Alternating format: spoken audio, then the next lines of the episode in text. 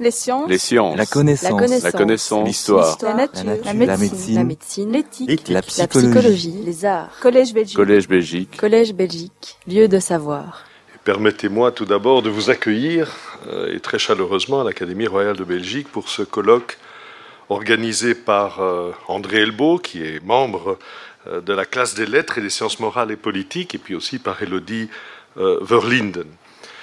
Euh, ce colloque s'intègre dans les activités du Collège Belgique, qui, et depuis près de dix ans maintenant, est le vecteur de diffusion du savoir de notre Académie un savoir en perpétuel mouvement, un savoir qui se remet en question, comme d'ailleurs tout savoir digne de ce nom, un savoir qui s'élabore par la confrontation d'approches différentes et complémentaires, comme ce sera encore le cas dans le colloque qui s'ouvre aujourd'hui. Je vous apporte d'ailleurs les excuses de l'administrateur délégué, euh, le professeur Jean-Pierre Devroy, qui est euh, cloué au lit euh, par un mauvais virus, probablement aussi un petit peu de saison. L'Académie royale de Belgique est en effet un lieu particulièrement dynamique par l'organisation de colloques internationaux. C'est surtout un lieu qui essaye de tirer le meilleur parti de l'éventail relativement large d'ailleurs des disciplines qui le composent. D'abord, les quatre classes qui composent l'Académie royale de Belgique, la classe des sciences, la classe des lettres et sciences morales et politiques, la classe des arts, la classe technologie et société, sont une richesse incroyable, d'autant plus qu'au sein de chaque classe règne également une large multidisciplinarité. Au final, c'est donc un spectre très étendu de disciplines capables de rentrer en dialogue, en résonance ou en confrontation, pour étudier de nouveaux objets, pour renouveler d'anciennes thématiques. Parmi les thématiques souvent évoquées au sein de l'Académie, on doit citer le transhumanisme, c'est-à-dire le rapport finalement à la nature humaine, thème du mythe prométhéen de Frankenstein, The Modern Prometheus de Mary Shelley, qui révèle en effet ces dernières années une modernité assez remarquable.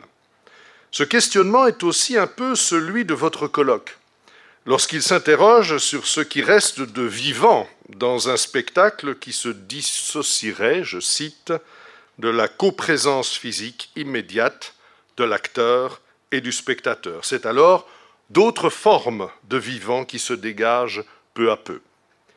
C'est aussi en toile de fond l'importance de la technologie sur la société, et ici sur le développement du spectacle vivant, qui rejoint l'un des centres d'intérêt de l'Académie royale de Belgique. La technologie a de tout temps pesé sur l'évolution des spectacles. Ce fut bien évidemment le cas à Rome, où toute une machinerie se déploie pour faire évoluer les spectacles théâtraux.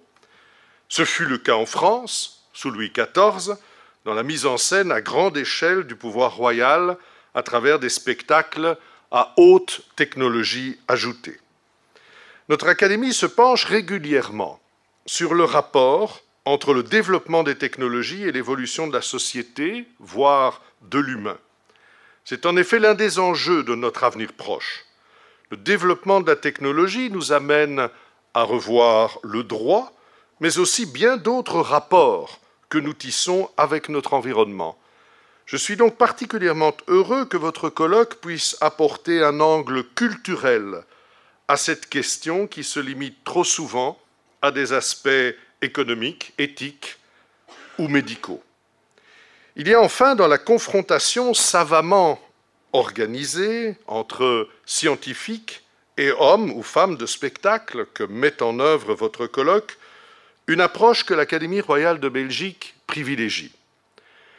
Elle qui comprend notamment une classe des arts au sein de laquelle siègent artistes, mais aussi historiens de l'art. On ne redira jamais assez la nécessité de cette confrontation qui offre tout simplement un enrichissement mutuel en élargissant l'angle de prise de vue d'une réalité, d'une culture, d'une expression artistique ou d'un phénomène social. La question du corps était encore d'une actualité brûlante ce lundi 5 mars, à quelques centaines de mètres d'ici, dans un autre palais avec lequel nous entretenons euh, de fréquentes collaborations, Beaux-Arts. Ce lundi, une conférence TDX avait pour titre A Brave New World. Non s'en rappelle évidemment de l'univers d'Aldous Huxley, qui ici aussi nous ramène évidemment à la question du transhumanisme et de l'impact de la technologie sur le vivant. Ce lundi, donc, une confrontation entre scientifiques, hommes d'affaires, philosophes et une artiste, Deborah De Robertis, luxembourgeoise, comme son nom l'indique, habituée des performances qui font usage de la nudité du corps, comme lorsqu'au musée d'Orsay, elle va poser devant le tableau de Gustave euh, Courbet intitulé L'origine du monde. Mais ici, à Beaux-Arts, le contenu du témoignage de l'artiste semble avoir dérangé l'organisateur de l'événement et Déborah De Robertis a été emmenée de force en dehors de la scène quelle que soit la motivation et le détail de ce qui s'est passé lundi à Beaux-Arts, le corps et la présence physique sont des éléments clés de la performance, ici même une conférence, c'est-à-dire une extension de la notion de spectacle.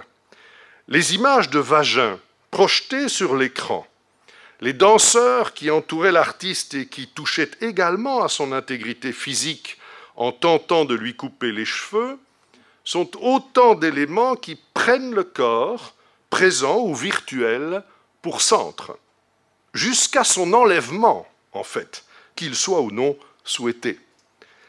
On ne pourrait vouloir meilleure démonstration de l'actualité de votre réflexion.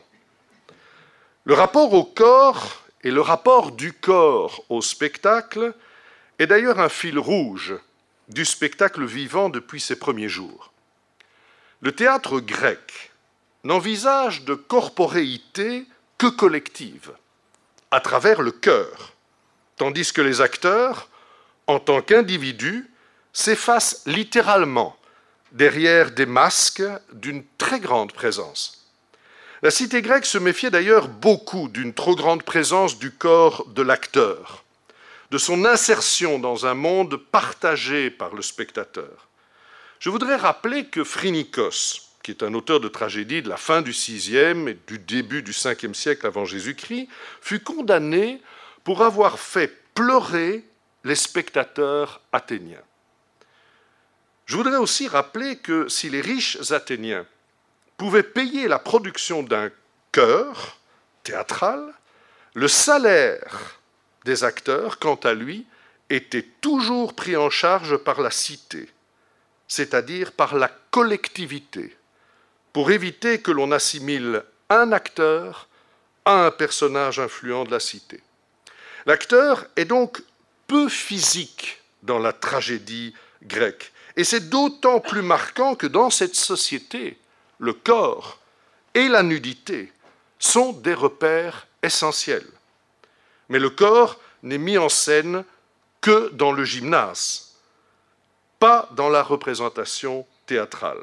Peut-être en raison de son origine religieuse, qui en fait davantage un récit, une représentation au sens propre, située d'ailleurs dans un temps distinct, mythique, bien plus qu'une évocation physique du réel et du temps présent. Ce n'est assurément pas un art de la présence, sauf peut-être, comme je le disais, dans le jeu du cœur, qui n'en tranche que d'autant plus avec celui des acteurs. La chorégraphie de Václav Nijinsky, L'après-midi d'un faune, sur la musique de Claude Debussy, bien connu, créée par les ballets russes de Serge Diaghilev, reprendra la tradition du corps grec, désarticulé, à l'instar de postures de figures peintes sur la céramique. Le masque est ici remplacé par les costumes, ceux de Léon Baxt, et le maquillage. Les corps sont ici littéralement cassés, ce qui implique d'ailleurs de grandes difficultés pour les danseurs. dans une volonté de s'écarter de l'harmonie de l'enchaînement des chorégraphies classiques qui faisaient au corps une part belle et une présence réelle. Les postures de Nijinsky sont déjà une manière de dématérialisation du corps.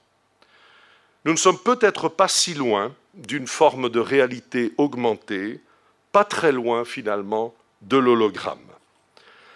Voilà donc une thématique qui s'inscrit dans l'histoire longue du spectacle vivant, sans perdre le moins du monde de son actualité, et qui s'intègre admirablement dans les problématiques globales qui retiennent l'attention de l'Académie royale de Belgique, tout autant que dans ses approches multidisciplinaires. Je ne peux donc que m'en réjouir. Permettez-moi de conclure en remerciant très chaleureusement les organisateurs de ce colloque, vous toutes et tous qui y participez, ainsi que l'équipe du Collège Belgique qui s'est mobilisée depuis plusieurs semaines pour la logistique de cette manifestation. Excellent colloque, bonne réflexion, fructueux échange et soyez bien évidemment les bienvenus à l'Académie royale de Belgique. Je vous remercie.